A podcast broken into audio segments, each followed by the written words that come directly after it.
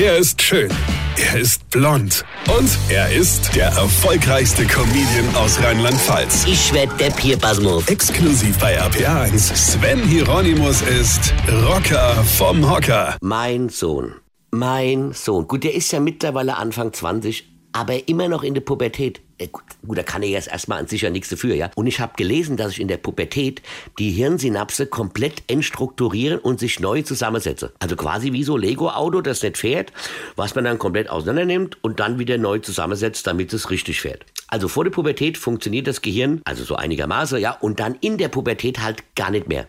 Nee, steht es auch bei meiner Tochter, ja. Die ist jetzt zwar auch schon älter und die kann auch schon wieder komplette Sätze sprechen und antwortet nicht bei jeder Diskussion mit den Worten, als ob. Ja, mein Sohn sagt immer, als ob. Wenn du dem erklärst, dass wenn er jetzt mit dem Kopf gegen die Wand rennt, dass das höchstwahrscheinlich weh tut, dann kommt die Antwort, als ob. Dann rennt er gegen die Wand, blutet, zieht ein schmerzverzerrtes Gesicht und wenn du dann meinst, ich hab dir doch gesagt, dass das weh tut, jetzt merkst du es vielleicht mit der Beule an der Stirn, was kommt als Antwort? Genau, als ob als ob. Wenn der demnächst mal aufhört, regelmäßig dieses als ob zu sagen, garantiere ich für nichts mehr. Wie gesagt, der kann ja nichts dafür, weil das Gehirn nicht richtig funktioniert. Und wenn ich dann sag, Bub, es ist okay, da die Synapse im Hirn habe halt momentan nicht ihre beste Zeit, dann kommt, na was kommt dann? Genau, als ob. Was soll ich eigentlich erzählen? Ach so, ja, dann halt morgen früh. Als ob.